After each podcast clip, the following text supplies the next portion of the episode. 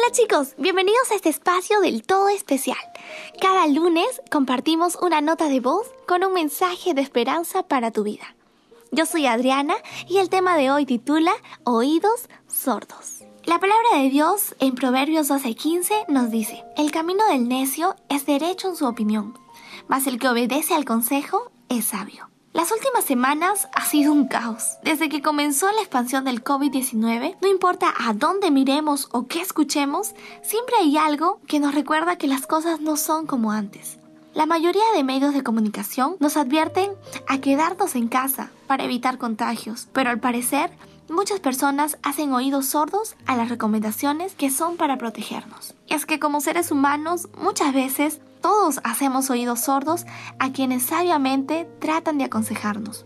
En ocasiones hasta percibimos que podría haber algo de verdad en aquello sobre lo que han tratado de advertirnos, pero lo desestimamos pensando que es un detalle sin importancia. En estos días, ese detalle puede llegar a costar la vida de alguien. Actualmente el hashtag quédate en casa es la frase de moda y en realidad lo es y con mucha razón.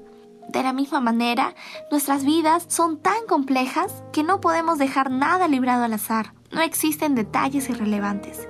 Cuando descuidamos aspectos clave de nuestro ser, como por ejemplo el espiritual, podemos terminar con nuestra vida hecha pedazos. Descuidar en nuestra vida detalles como la oración, la lectura diaria de la Biblia o la testificación puede llevarnos a la ruina.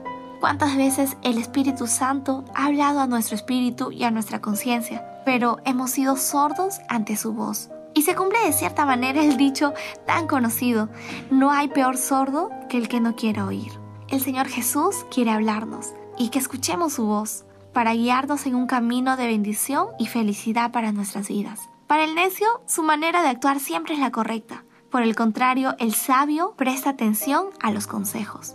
Hoy decide escuchar a quienes están preocupados por tu vida espiritual y sigue los consejos divinos.